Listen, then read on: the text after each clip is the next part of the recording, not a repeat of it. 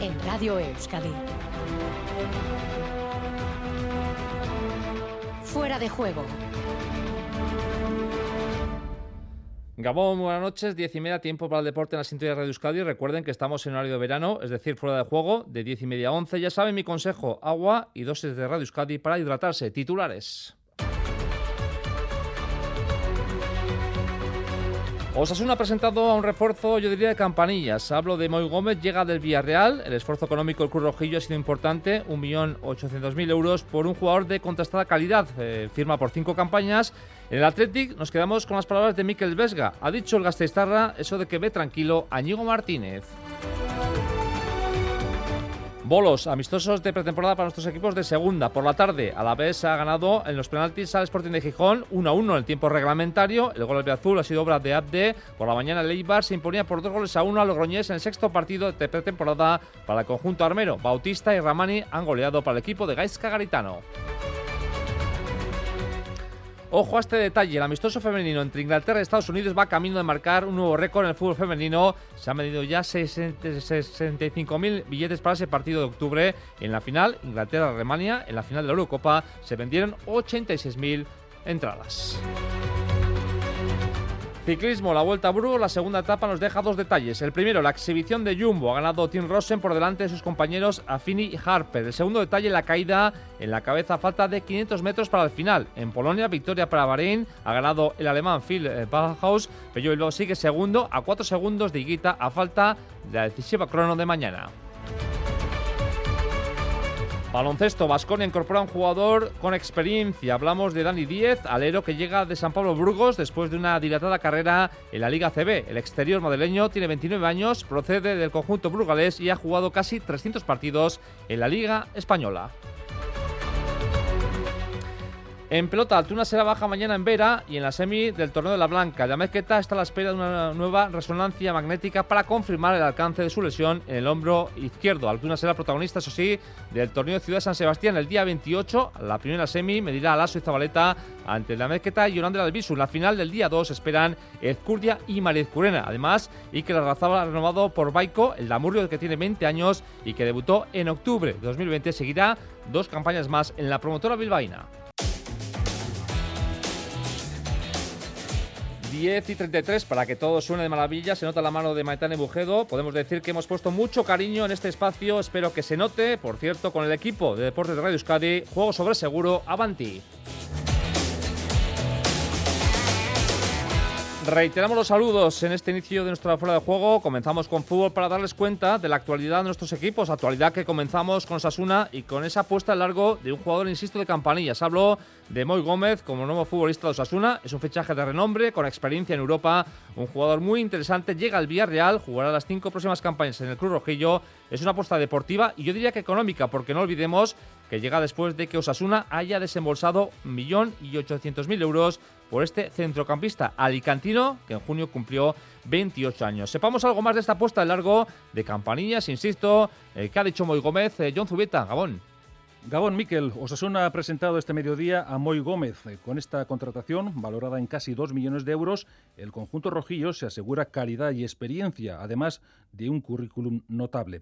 A sus 28 años, el alicantino es un seguro de vida y de él espera Yago Barrasate un gran rendimiento, como ya manifestó tras su estreno en la mini gira de Países Bajos. Antes de que tomara la palabra el protagonista del día, ha intervenido el director deportivo Braulio Vázquez, que ha hecho un retrato muy elogioso de un futbolista que ha firmado para cinco temporadas. Es un futbolista que, nos da una polivalencia, tremenda, amén de que a veces no sabes si es zurdo o diestro cuando lo miras por el nivel técnico que él, tiene. Y luego puede jugar en, banda, aunque es cierto que obviamente por sus características se va a meter hacia adentro, de media punta, con, tres en el centro del campo, en cualquiera de los dos lados. Bueno, yo creo que, que además estas características, en lo que buscábamos tanto el cuerpo técnico como la dirección deportiva, era tener buscar unas herramientas diferentes a lo que al perfil de futbolistas que tenemos. Yo creo que no, obviamente no se parece a Lucas, ni a Monca, ni a Darko, ni a Aymar, a lo mejor un poco sí, pero bueno, cada uno tiene sus características y creo que nos hace mejores y eso hace que, que Yago pueda tener, pueda tener eh, a su disposición eh, más herramientas para, para, para, eh, para, mostrar en el, centro del campo y en, y en el 11 que, que tenga que mostrar cada domingo. Turno ahora para el jugador. Moy Gómez ha explicado las razones que le han inclinado por ser futbolista rojillo y afrontar así este reto. Bueno, sí que en verdad que en Villarreal al final me hablaron conmigo y me dijeron que no, que no contaban, que, que no iba a tener eh, muchos minutos y al final, pues bueno, a raíz de ahí hablé con mis agentes, me dijeron que tenía varias opciones y el decidirme venir aquí al final fue Osasuna, porque era el club que más fuerte, fuerte apostó por, mí y que el que más era que, quería que, estuviera aquí. Y al final eso decantó la, la, balanda por, por estar aquí. Otro elemento que ha tenido especial importancia, y así lo ha manifestado, es la decidida apuesta de Osasuna por el futbolista con un contrato de larga duración. Gracias, John. Proseguimos el repaso de nuestros equipos de primera. En el Atleti protagonismo para Miquel Vesga. El Gasteiztarra ha hablado Ñigo Martínez. Dice Vesga, a nivel de vestuario no ha notado nada especial con el de Ondarroa, Vesga que además es protagonista por esa nueva demarcación, pivote defensivo, en la que se está empleando con Ernesto Valverde durante estos bolos de pretemporada, durante este periodo estival. De eso y de la actualidad rojiblanca nos informa Yagoba Tirado. Yagoba Gabón. Gabón Miquel, el Athletic Club sigue trabajando en Lezama y después de la doble sesión de ayer, hoy Ernesto Valverde ha optado por un único entrenamiento matinal a puerta cerrada y con algunas ausencias. Íñigo Martínez y Miquel Valenciaga, por ejemplo, no se han ejercitado con el resto de compañeros ya que ambos sufren algunas molestias físicas. El central de Ondarroa tiene problemas en el tendón rotuliano de su rodilla izquierda, unas molestias que arrastra desde el pasado sábado tras el amistoso contra el Newcastle. El lateral de Zumárraga, por su parte, padece un esguince leve en el medio tarsiano de su tobilla derecho. En el capítulo de protagonistas, hoy ha comparecido eh, Miquel Vesga, que debutó a las órdenes del Chingurri en la temporada 2016-2017, concretamente en agosto ante el Sporting de Gijón. El centrocampista a la vez analizaba así al técnico de Viandar de la Vera. Bueno, creo que Ernesto es un, entrenador muy cercano que nos transmite a todos, eh, bueno, eh, de, muy de cerca, pues qué quieren nosotros, cómo, cómo, plantear los partidos, personalmente qué quieren nosotros y bueno. Sí, creo que, podemos decir que en general todo el mundo pues nota esa confianza y, yo personalmente también. Han pasado ya, no sé, 5 o 6 años y era mi primer año, eh, justo debuté con él encima y bueno, era el primer año que, estaba y quizá pues no me fijaba tanto como me fijo ahora en las cosas, pero bueno, noto que los conceptos eh, eh, son muy, muy parecidos a la época, lógicamente adaptándose a los jugadores que hay ahora actualmente en la plantilla pero bueno, con esa idea de ir arriba, de presionar, de, atacar, de jugar en campo rival y creo que, que, bueno, eso lo vamos a, tener, a mantener y nos viene, nos viene muy bien. Desde que arrancó la tercera etapa de Valverde en el Athletic, las comparaciones con el anterior técnico rojiblanco, con Marcelino García Toral, han sido inevitables. Vesga no esconde que hay diferencias de estilo, pero subraya que lo aprendido con el entrenador de Villaviciosa puede servir para la nueva temporada. Al final cada entrenador eh, tiene su manera de entrenar, eh, su manera de expresarse, su manera de esto y bueno, creo que ambas eh, nos, nos vienen muy bien. Creo que lo que hemos aprendido con Marcelino eh, muchas de esas cosas buenas, eh, lógicamente, se van a quedar, porque bueno, creo que nos han venido bien y creo que Ernesto pues, va a añadir ese, ese plus que, que, nos va a venir seguro súper bien para, para, bueno, para crecer también y, buscar y adaptarnos bien a lo que, a lo que él quiere. ¿no? Bueno, alguno últimamente entrenamiento se, se, me está picando, o sea que igual alguna patada que otra estoy dando, no, pero no, bueno, y creo que, que bueno, importante más que esa mala leche, pues lógicamente el, el ganar esos duelos en los que los que me toca disputar, en los que me toque robar y, bueno, eh, hacerme fuerte en esas, en esas situaciones. Y con el mismo protagonista hablamos de otro, porque lejos de Lezama, en el mundo de la rumorología, el nombre del Fútbol Club Barcelona sigue revoloteando sobre la figura de Íñigo Martínez. En las instalaciones rojiblancas, en cambio, la palabra es normalidad. Vesga. Nosotros estamos, eh, estamos eh, intentando trabajar como siempre, él también, lo vemos que viene aquí el día a día y todo, todo normal, o sea que yo creo que al final eh, está siendo todo muy, muy, muy normal y vamos, eh, en el equipo estamos todos tranquilos, vamos. Los Leones entrenarán mañana de nuevo en sesión matinal a puerta cerrada en Lezama y el viernes disputarán en la Cesarre y ante la Real Sociedad la final de la Euskal Herria Chapela. Según Vesga, se trata de una buena toma de contacto a poco más de una semana para que arranque la liga. Sí, un derby lógicamente siempre es bonito, es especial. Eh, son partidos que, nos gustan jugar a todos y bueno, ese pique pues bueno, sano que, creo que, bueno, nos va a venir muy bien de cara encima para esta preparación porque va a ser un partido intenso y, estoy seguro que, nos va a venir muy bien. Gracias, Yagoba. No te vayas, que luego nos haces una particular radiografía de un nuevo eh, jugador de baloncesto para Basconia. Eh, amistosos de pretemporada para nuestros equipos de segunda. Por la tarde, a la vez, ganado en los penaltis al Sporting de Gijón, 1 a 1 en el tiempo reglamentario. Ha marcado el glorioso gracias a un tanto de Apcar en el minuto 10 y precisamente Apcar ha dado en la tanda de penaltis el triunfo al conjunto Gastestarra. En la guardia ha estado nuestro compañero Andoni eh, Recondo. sepamos que nos deja el partido, Andoni, Gabón. Gabón, Miquel, el Deportivo Alavés ha conseguido finalmente llevarse la 21 edición del trofeo Villa de la Guardia. Lo ha conseguido desde los 11 metros en la tanda de penaltis tras finalizar los primeros 90 minutos con el empate a 1. Luis García Plaza ha optado hoy eh, por los no tan habituales, también ha elegido el esquema 4-4-2 y la verdad es que no le ha ido tan mal al comienzo ya que el premio ha llegado en el minuto 10 a la salida de un córner, Apcar ha conseguido mandar el balón al fondo de la red. La primera mitad se ha ido igualando con el paso del tiempo y para los segundos 45 minutos el técnico madrileño ha vuelto al habitual 4-2-3-1, ha dado entrada a John Guridi, una vez más dirigiendo el juego de los albiazules el centrocampista Azpeitierra, aunque el cambio de esquema ha permitido también abrir más el campo al Sporting y crear algunas oportunidades. El gol precisamente del empate ha llegado en el 56, sobra de Argelles, eh, tras una buena jugada de Yuka y a partir del gol eh, ambos equipos han tenido oportunidades que no han sabido aprovechar los delanteros. Al final, empate a uno y victoria en la tanda de penaltis del Deportivo Alavés. Y hemos cerrado con algunos protagonistas al finalizar el encuentro y estas eran las impresiones de Mamadou Sila y del hoy goleador Apcar. Estamos en la, línea de lo que quiere el míster, que es lo más, más importante, eh, ir cogiendo la, las ideas del míster, lo que quiere del equipo. Muy contento de la victoria, pues siempre queremos ganar eh, por el partido, la verdad eh, es muy buen partido. Queda una semana para que llegue a la liga eh, y creo que estamos preparados. Un viejo conocido también ha estado hoy en la guardia, aunque en el banquillo del Sporting, el Pito Belardo ha remarcado que siempre es especial para él jugar contra el Alavés. Yo he vivido aquí una etapa muy muy bonita, he estado muy a gusto es un club que, lo llevaré siempre en el corazón y, evidentemente tengo aquí muchísimos amigos. Los de Luis García Plaza ya en la recta final de la pretemporada finalizarán la serie de amistosos el sábado en el Zama contra el Athletic. Andoni Recondo, nuestro compañero de Radio Victoria, que nos servía ese análisis, esa crónica de lo que ha sido ese a la vez 1 Sporting de Gijón 1. Amistoso a la vez por la tarde, amistoso por la mañana para el Eibar, sexto de pretemporada para el conjunto armero, los eh, de Gaisca Garitano que han ganado por 2 a 1 al Logroñés. De nuevo ha marcado Bautista, que sigue en racha con la camiseta armera. Los detalles de este amistoso los tiene Urco Salobe. Apa Urco, Gabón. Gabón Miquel, una sociedad deportiva Ibar que no conoce la derrota en la presente pretemporada tras vencer esta mañana a la Unión Deportiva Logroñés, equipo de la primera ref, por dos goles a uno en el amistoso disputado en Achavalpe. Un encuentro en el que los armeros han hecho valer su superior categoría para batir al equipo riojano, en un choque en el que ha vuelto a ser protagonista el delantero John Bautista, marcando el primer tanto en el minuto 4, mientras que el gol de la sentencia lo ha anotado Gianni Ranmani a 10 minutos para el final.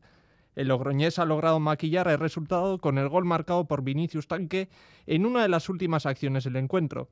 Para este partido, Gaisca Garitano ha alineado un once alternando titulares con algunos de los canteranos, que a priori no se asemejará a la del debut liguero frente a Tenerife el próximo 13 de agosto. Un encuentro para el que una vez más se ha quedado fuera de la convocatoria Edu Espósito, pendiente de su posible salida al Girona, y también Óscar Silva, con un fuerte interés del Huesca por hacerse con sus servicios. Gracias, Urco. Ojo a este detalle. El amistoso femenino entre Inglaterra y Estados Unidos va camino de marcar un nuevo récord en el fútbol femenino. Se han vendido ya 65.000 billetes para ese partido de octubre. Y recuerden que en la final Inglaterra-Alemania, en la final de la Eurocopa, se vendieron 87.000 entradas. 10 eh, y 44, cambiamos de tercio. Dejamos el fútbol, hablamos de ciclismo. La sintonía que nos lleva a lo que es actualidad en el mundo del ciclismo. Momento para hablar de esa frenética actividad que nos engulle en este inicio de agosto. Vuelta a Burgos, vuelta a Polonia, mañana arranca la vuelta a Portugal. En este caso, tres vueltas muy importantes que hoy en este caso han tenido, la de Burgos y la de Polonia, una jornada realmente accidentada. Dani Gaña, Gabón. Gabón, Miquel. Segunda etapa de la Vuelta a Burgos con un desenlace accidentado. Hemos tenido caída a 500 metros eh, del final. En ese momento, eh, Jumbo ha estado más eh, listo para ganar con Rosen y bien secundado además por dos compañeros de equipo, Dani. Sí, estaban lanzando la carrera, se han encontrado en un terreno de descenso un resalto muy pronunciado, ha perdido las manos en el manillar Decker, ha caído y ha provocado una montonera espectacular con corredores volando por encima de las vallas altas de, la zona de meta. Eso ha dejado a sus tres eh, compañeros eh, lanzando ese sprint en cabeza en solitario y ha provocado pues el triplete. Timo Rosen ha sido ganador, Eduardo Affini ha sido segundo y Chris Harper eh, tercero. Averasturi, valentísimo el Alavés, que a pesar de sufrir el impacto de una bicicleta en esa, en esa caída no ha perdido el equilibrio, ha podido ser cuarto, el de Treix Gafredo y quinto eh, Carlos Rodríguez, el corredor del conjunto Ineos, sin cambios en la clasificación general, en una vuelta en la que hoy se ha vuelto a destacar Xavier Miquel Azparren, ha estado en la escapada del día, primero acompañado y después en solitario, y ha sumado los puntos suficientes para ser, eh, de momento, momentáneamente, el líder de, la montaña de esta prueba burgalesa. Dani, no sé si hay premio la compatibilidad, en este caso en Burgos, pero tengo claro que eh, sería para, para. Sí, hombre, es el estilo, es el estilo que le llevó el año pasado pues a, escaparse prácticamente en la mitad de las eh, carreras en las que participó en días de competición y la que le valió también la presencia en, la Vuelta a España, donde también, eh, que salía eh, curiosamente de Burgos, donde también estuvo escapado prácticamente en la mitad de esas, de esas jornadas. Es el estilo de correr de un hombre pues que es muy rodador, es un buen contrarrelojista y también, obviamente, pues está buscando ese hueco en el campo profesional. Mañana tercera etapa con llegada en Villarcayo y además con la extensión a una cima ya habitual y tradicional en esta Vuelta Burgos hablo del alto de, Picón Blanco. Sí, muy duro. Yo creo que cualquiera que conozca la zona de Villarcayo sabe que para el ciclista es un terreno, pues de territorio comanche, un terreno eh, dificultoso, difícil y además ese Picón Blanco en el que, eh, bueno, pues eh, habitualmente se llegaba, terminaba la etapa en el alto. En esta ocasión han querido colocarlo a 40 kilómetros para el final, que va a hacer desde luego que el juego táctico sea también muy interesante de cara al final. Son 158 kilómetros y la llegada en, en Villarcayo, como bien dices, tras tener dos puertos y sobre todo esa extensión al Picón Blanco de primera categoría. Dani, Polonia ha ganado Bauhaus y como se esperaba, sin cambios en la general, eh, mañana la crono va a marcar un poquito ¿no? el devenir de la ronda polaca.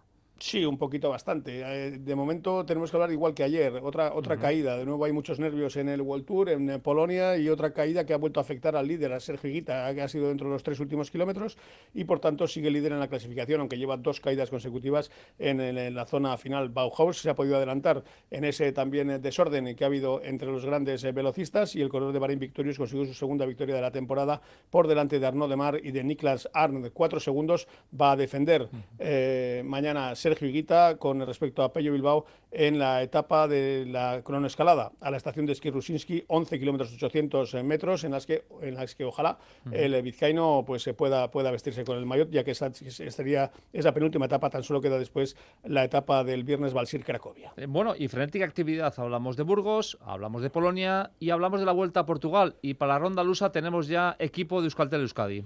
Sí, sí, el 8 que va a estar dirigido por Miquel Gaztañaga, que está formado por Asier Echeverría, Pello Goicochea, Julen Irizar, Xavier Isasa, eh, Juanjo Lobato, Unai Cuadrado y Chomin Juaristi. La inclusión de estos dos eh, corredores estaban también en la preselección de la vuelta, prácticamente pues les elimina de la ronda española, toda vez que la exigente eh, vuelta a Portugal con 12 etapas se finaliza el 15 de agosto, el 19 comienza en Utrecht, en Holanda, en la vuelta a España. Por tanto, de esa preselección de 12 podemos decir que ahora mismo quedan 10 plazas para 8 hombres para el equipo de Jorge Azanza para la Vuelta Ciclista España. A partir de mañana, tres focos de atención, lo contaremos todo aquí con Dani Gaña. Dani Gamón. Agur. Protagonistas del día, eh, Azparren lo intentó ayer, lo ha intentado hoy, ha hecho, lo ha hecho primero, en este caso con los compañeros de fuga, con dos compañeros de fuga, al igual que ayer, luego en solitario total 115 kilómetros en fuga y con el maillot de montaña en el zurrón, el corredor Donostierra hablaba en Radio Euskadi de una jornada preciosa para él. Ayer en la etapa salimos con la idea pues de conseguir ese mayo de la montaña y pues por más suerte no pudimos hacernos con él y hoy pues hemos salido con la misma idea, teniendo los mismos compañeros de fuga, pero bueno, hoy he jugado una estrategia distinta que ha sido pues intentar dejarlos atrás desde el primer puerto ya que los otros todos estaban bastante cerca y ha salido muy muy bien, luego el equipo me ha cubierto perfecto por detrás haciendo que Diego Pablo no pudiera conseguir tantos puntos y hemos conseguido pues tanto ese mayo de la montaña como la combatividad de la etapa, ¿no? Así que muy contento por haber cumplido el objetivo y por darle al equipo el protagonismo y, sacar esa manera de correr nuestra. Ganador una etapa en Alentejo, tercero en la crono en el Campeonato de España. Este ha sido y es la campaña de confirmación de Xavier Miquel Azparren. Sí, yo creo que sí, ¿no? Este año quería dar ese paso adelante y confirmarme pues como un buen ciclista. Y creo que está siendo pues un, buen año en el que estoy estoy cumpliendo con ese objetivo que me puse al principio de año. Ahora el objetivo pues para los próximos años va a seguir siendo seguir dando pasos adelante y seguir creciendo como, como ciclista. Hemos querido también buscar protagonistas de la Vuelta a Polonia. Hemos hablado con Rubén Martínez, director de Caja Rural. Caja Rural que ha metido en la fuga al día Schlegel, quiere brillar con el portugués Leitao, pero no cabe duda de que la baja de Alex Bagués en la primera jornada ha trastocado los planes de la escuadra navarra. Sí, efectivamente. Bagu era una pieza fundamental en, en el equipo porque sin él, Yuri, nuestro sprinter, está, está mucho más indefenso y bueno, precisamente el día, la jornada esta que te digo que hizo el 13, es lo que más ha hecho en falta, me lo comentó al acabar la etapa, que con Bagu seguro que hubiera podido haber hecho bastante más adelante y fue una pena ¿no? que nos faltara Bagu porque siempre se nota mucho su presencia. Pregunta para Rubén Martín de cómo se nota la pelea por el descenso que deja fuera del World Tour a escuadras que no están entre los 18 primeros equipos. Ahora mismo los puntos, los puestos y las victorias se cotizan muy alto. Pues mira, se nota y mucho, se nota y mucho porque hay carreras de menor nivel en las que a lo mejor nosotros antes sabíamos que, que, que podíamos tener más opciones para luchar y los equipos pues están yendo a ese tipo de carreras a, conseguir puntos, efectivamente. Y, se nota que, que, todas las carreras a las que vas ahora mismo, pues eh, hay una participación terrible y, y, el nivel es muy alto. Cuesta mucho conseguir ese tipo de resultados. Y efectivamente están yendo los equipos a todas las carreras que pueden para, para coger puntos. Está habiendo fichajes a última hora, está viendo, bueno, eh, la verdad es que sí se nota, se nota dentro del pelotón que hay un ambiente diferente respecto a eso porque está trastocando la rutina normal ¿no? de los equipos respecto a, al tema de descenso, sí. A 8 para las 11, hablamos de básquet. En este apartado dedicado al baloncesto hay que ocuparnos de la última incorporación de Basconia. Hablamos de Dani Díez, un alero que necesita poca presentación, debutó en 2011 con el Real Madrid, ha jugado 298 partidos en la Liga CB y llega del Burgos. Yagoba, ¿qué radiografía podemos hacer de este nuevo fichaje de Basconia? Tú lo has dicho, Miquel, se trata de un jugador que no necesita excesiva presentación. El alero de 2 metros un centímetro roza los 300 partidos en la máxima categoría del baloncesto nacional y a sus 29 años firma por su sexto club en ACB, pero sobre todo resuelve el problema del Vasconia con los cupos, un asunto recurrente todos los años en, Vitoria. Diez aporta experiencia y calidad contrastada al nuevo proyecto vasconista. En la última temporada con el Hereda San Pablo Burgos, por ejemplo, el madrileño ha promediado casi 8 puntos y 6 rebotes por partido con un 52% en tiros de 3 y 12 puntos de valoración media. Además, tiene experiencia en Europa con un total de 71 partidos disputados en la Euroliga y 40 más en la Eurocup. De hecho, en la temporada 2016-2017 se proclamó campeón de la segunda competición continental con Unicaja. Escuchamos las palabras de Dani Díez como jugador vasconista. Hola a todos, soy Dani Díez. Muy contento de fichar por un club histórico como Vasconia, con muchas ganas de empezar y conoceros a todos. Ojalá sea un gran año. Aupa Vasconia. Díez debutó como profesional en el eh, año 2011 con la camiseta del Real Madrid. Desde entonces ha pasado por Guipúzcoa Basket, Unicaja, Lenovo Tenerife y San Pablo Burgos. Además, ha sido 11 veces internacional absoluto con la selección española. No abandonamos el deporte del baloncesto. Ayer conocíamos de la baja de Mario López por motivos de salud. Ayer conocíamos que el recambio del técnico Guernicarra era una persona muy vinculada a la figura de Mario. Habló naturalmente Ana Montañana, con la que podemos decir eso de que teníamos una conversación pendiente. Ana, muy buenas noches. Hola, buenas noches, ¿qué tal? Todos estábamos sobresaltados ante la noticia de la baja de Mario. Cuéntanos si es posible cómo está Mario y sobre todo cómo ha sido esta especie de relevo natural. Bueno, eh, la verdad es que eh, además de decir que, Mario está bien y que, va a estar bien y que va a estar apoyando, eh, sobre todo apoyándome, eh, pues eh, la verdad es que es una, es una situación un poco de sentimientos eh, encontrados, ¿no? nunca nunca piensas que, que pueda ser por esta situación el que el que vaya a ser primera y estás con, un compañero que, ha sido alguien muy importante en mi carrera, que lo va a seguir siendo y que además es amigo, ¿no? Entonces, a partir de ahí, pues, pues me, me ofrecen llevar el equipo y, después de, todo el shock y después de meditar y después de, eh, de intentar ser un poco práctica, pues ya piensas en, eh, pues bueno, en, lo que viene adelante, en la pretemporada, en, en todas esas cosas importantes que, que se necesita hacer en el día a día antes de que empecemos el 1, el 1 de agosto, pero bueno, eh, además de todo eso, pues con mucha responsabilidad por porque porque seguir los pasos de Mario es un es algo pues, eh, pues complicado, eh, y, difícil de igualar y, bueno, y ahora mismo, y al mismo tiempo con mucha ilusión. ¿Se puede decir eso de que Lointec tiene una línea continuista o prosigue una línea continuista? Eh, tú has sido el ayudante de Mario durante la pasada campaña y es que Mario y tú siempre habéis tenido un vínculo eh, profesional como muy estrecho, ¿verdad? Pues eh, él, básicamente fue el primero que con el que trabajé en la una U16 en el europeo, había estado en, categorías de más formación, pero en 2016 quedamos campeones de Europa en Italia eh, yo siendo ayudante, después hemos sido subcampeones de, de Europa juntos también, hemos, eh, jugado el Mundial el año pasado, eh, en todos esos procesos de, esos años eh, hemos, hemos desarrollado una amistad, un apoyo, aunque estuviéramos lejos, nos, veíamos, nos apoyábamos, nos visitábamos, la avenida Labrada, yo he ido a Guernica, y bueno, este año donde he estado prácticamente los 12 meses fuera, eh, pues también ha sido alguien importante para mí hasta hasta que hasta que estando aquí pues me dijo bueno eh, estando, estando bueno eh, me dijo que, que necesitaba que, que, que, la ayudara un poquito por la calidad de Lucas y, y, acabé el año pasado en, en Guernica no es evidente que para ti todo ha sido más fácil, ¿no? Llevas algo más de un año en Guernica, conoces el club, conoces el pueblo.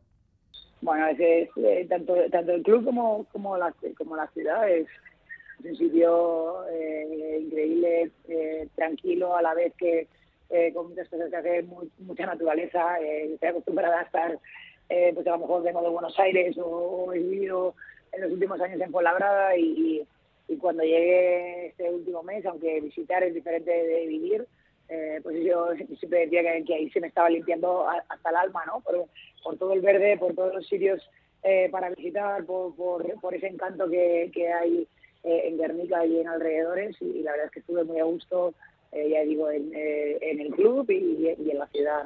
Vamos con lo deportivo, en este caso. ¿Dónde se va a notar el sello de Ana Montañana en el Lointec Guernica? bueno, yo la verdad es que durante, durante mi carrera como entrenadora tengo influencia, él, me ha ayudado mucho a desarrollarme, sobre todo con, con, con confianza, ¿no? entonces, eh, sí que hay partes que, tenemos que vemos el baloncesto, la mentalidad eh, que queremos dar a las jugadoras, al equipo, eh, somos muy parecidos.